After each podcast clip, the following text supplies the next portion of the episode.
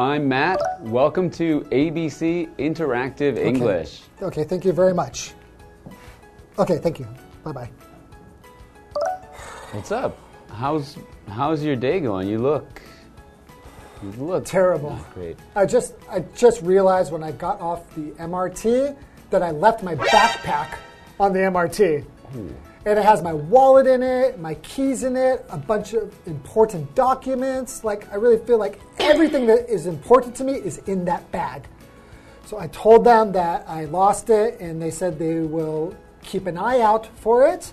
Okay. And they will call me if they find it. I really hope. Well, it sounds like yeah, you're having a really bad day so far. So It's a terrible day. And this morning, when I got out of bed, Mm-hmm. I tripped and I bumped my head. Can you see it's red a little bit right here? that's yeah, bumped my head. I'm having the worst day so far. like yeah, nothing couldn't get worse. Well, I'm having uh, I'm having a pretty good day. So I'm so, sorry to hear about your bad day. My day has been going well. Okay. Got up bright and early and exercised. Okay, well, I'm happy for you that you're having a good day, and I hope you guys are having a good day. And uh, I guess let's learn about how was your day. All right, let's hope your day gets better. Okay. Ryan and Daisy are talking about her day. Oh, hi Daisy. I didn't hear you come in. How was your day? Actually, I just got back and I had an exciting day today. Really? What happened? The boss called me into her office and gave me some good news.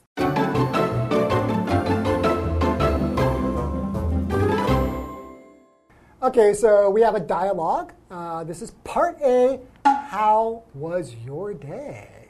All right, so Ryan and Daisy are talking about her day. So you can go ahead and be Ryan. Yeah. I will be Daisy. Okay. And you begin.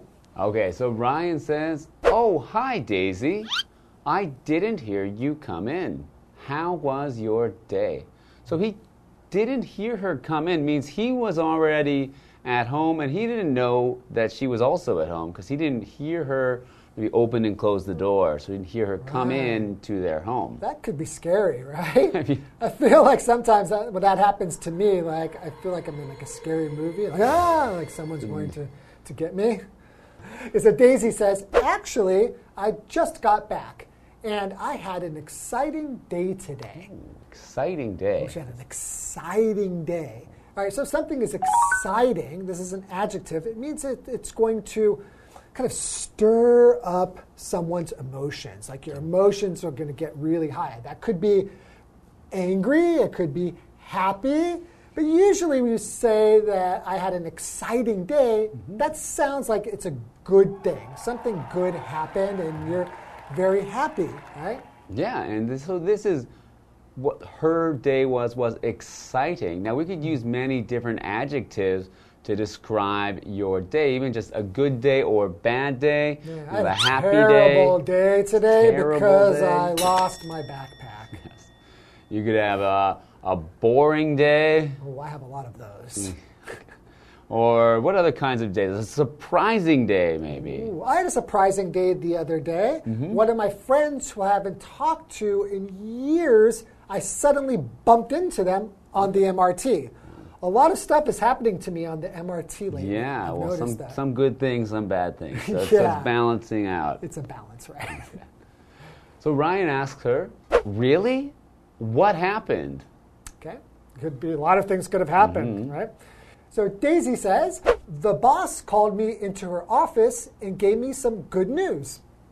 All right, so it's good news. So she calls her into her office, the boss. The boss, that's right. So the boss is the most important, the highest up person in a company, the person who tells other people what to do in any business or company is a boss.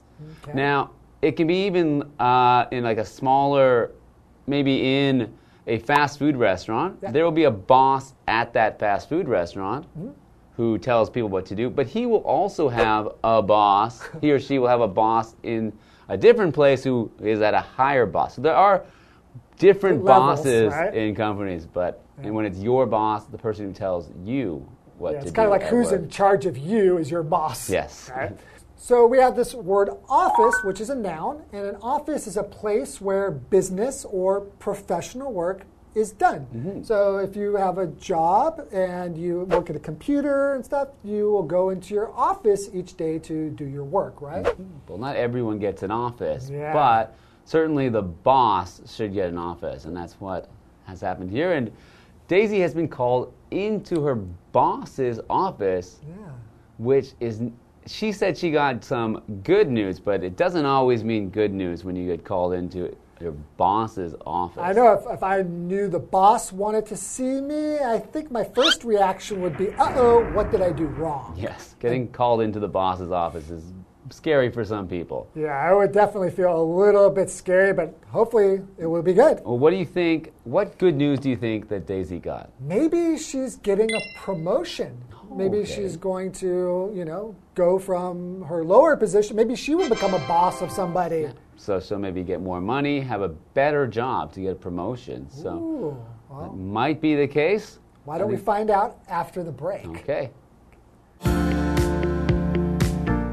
What did she say? She needed someone to lead a new project, and she chose me. That is great news and also very exciting for you. Yeah, it is. I will have a lot more work to do, but I can't wait to start.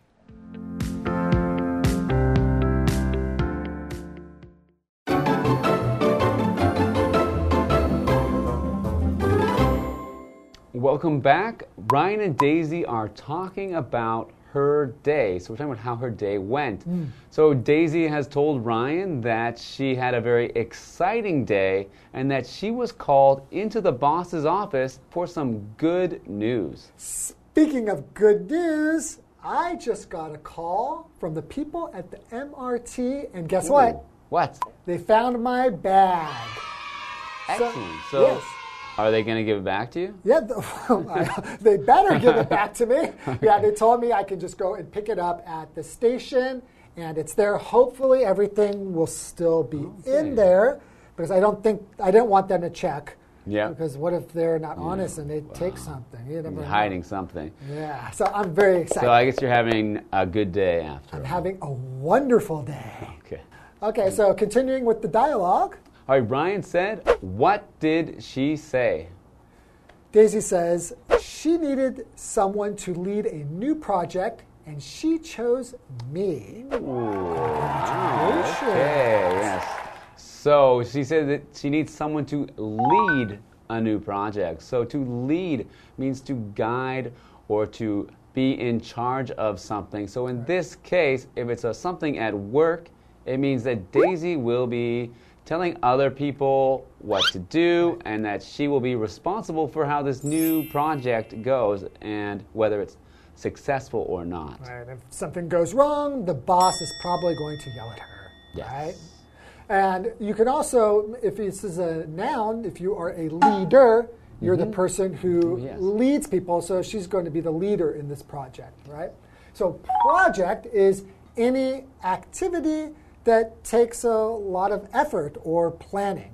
So in this situation, it's an activity, Mm-hmm. a project that needs to be done for work. Oh, right. Okay. Yeah. So we also use project for things that are done in school. Yeah. Your teacher can assign you a project. And that's not just any like normal one page piece of homework. A project, you'll usually get a little more time, but you'll be expected to make something, either make something or maybe perform something. It's a much bigger A lot of times thing. it takes a lot more planning and might even take other people that you need to cooperate with to, Ooh. to get that done. It's called a group project when you have more people, and I used to hate those. Okay? So Ryan continues, that is great news and also very exciting for you. Yeah, I guess it is great news, but I don't know. It kind of might be a mix of feelings because if you're going to now be in charge of a project, that's a lot of mm-hmm. responsibility and probably going to be more work that needs to be done, right? Yeah, well, but she said it was an exciting day, and as Ryan says, it's exciting for you. So I think she's happy about this work. I'm just talking about me. Yeah, Okay, I know. Well, maybe it's not exciting for you. Yeah, I might feel like, oh no, a project that I have to be responsible for. Mm. So Daisy says, yeah, it is. I will have a lot more work to do, but I can't wait to start. That's great. So she seems to have a really good attitude uh, about working. right? She wants to get more responsibility, and she's looking forward to doing a good job. Yeah, she's looking forward so much that she says she can't wait to start. So that's a phrase that somebody can't wait to do something to plus a verb. So somebody can't wait to do something. It sounds like you must do something, but Right. really it's just that you very excited, really want to start something. Right. So when in- Chinese say, 我很期待, right? Yes, I that's can't- exactly. I can't wait to go to the movies tomorrow. Can't wait to go to sleep tonight. Well, actually, I can't wait to go get my bag. So I think I'm going to get out of here. I hope everybody has a wonderful day. Hope you have a great day, and I'll see you guys later. I'm All right. getting my bag. I'll, I'll Bye-bye. see you guys later then. Hope he gets his bag back, and I can't wait to see you next time.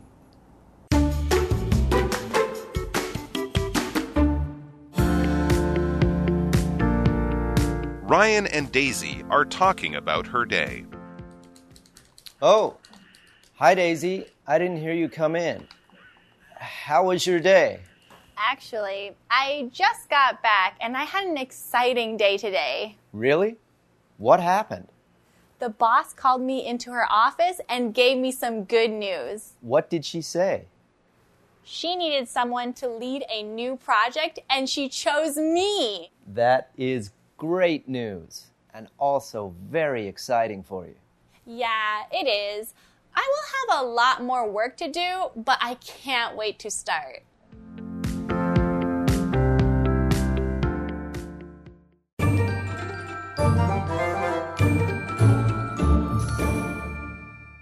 Hello, I'm Tina。我们来看这一课的重点单字。第一个，exciting，exciting，形容词，令人兴奋的。 It was an exciting movie. I want to watch it again. 这是一部令人兴奋的电影，我想要二刷。下一个单字，boss，boss，名词，老板。Christina's father is the boss of a big company. Christina 的爸爸是一间大公司的老板。下一个单字 office office 名词办公室。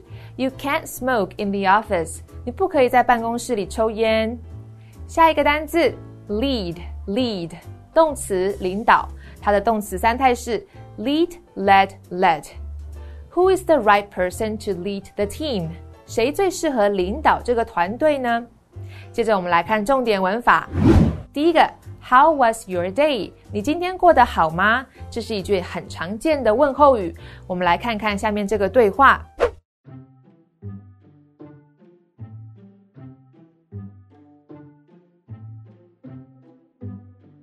How was your day? It was fine. Actually, it was fantastic. My friend Kevin finally asked me out, and so now he's my boyfriend. But Denise is really unhappy because Kevin said that he was into her, but I think that she's lying because Kevin actually is into me. Bye. 下一个文法，A hears B 加动词，A 听见 B 做某件事情，hear 是感官动词，听见、听到。 它的后面要接原形动词，表示听见某件事情发生的整个过程。我们来看看这个例句：I heard Linda lie to her parents about her grades。我听到 Linda 对她的父母谎报成绩。最后一个文法，somebody can't wait to 加动词，某人等不及要做某件事情了。wait 是动词，等待的意思。我们来看看这个例句：I can't wait to drive my new car。我等不及要开我的新车了。以上就是这一课的重点单字跟文法，回去记得要复习哦。我们下次再见，拜拜。「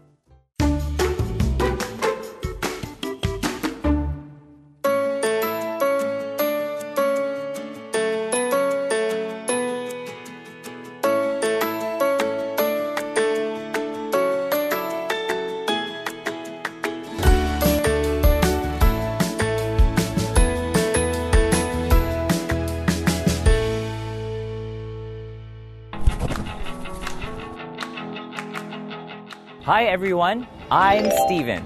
I am at the Hsinchu Science Park. I'm going to discover what's inside the park. Let's go check it out.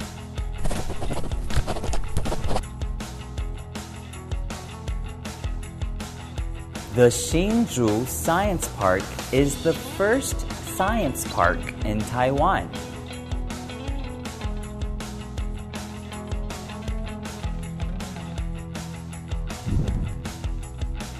It was built in the 1980s.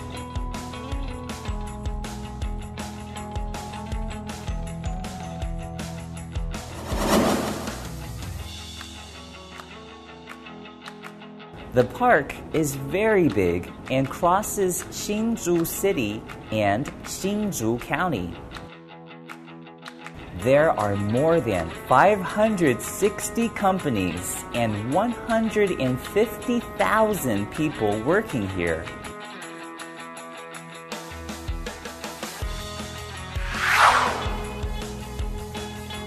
Besides buildings and factories, there are many places to relax, such as the lake,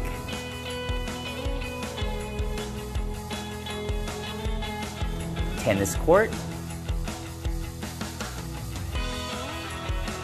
swimming pool,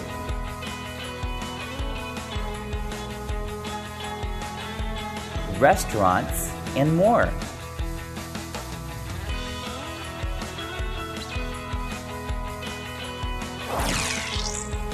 The Hsinchu Science Park is a great place for working and relaxing.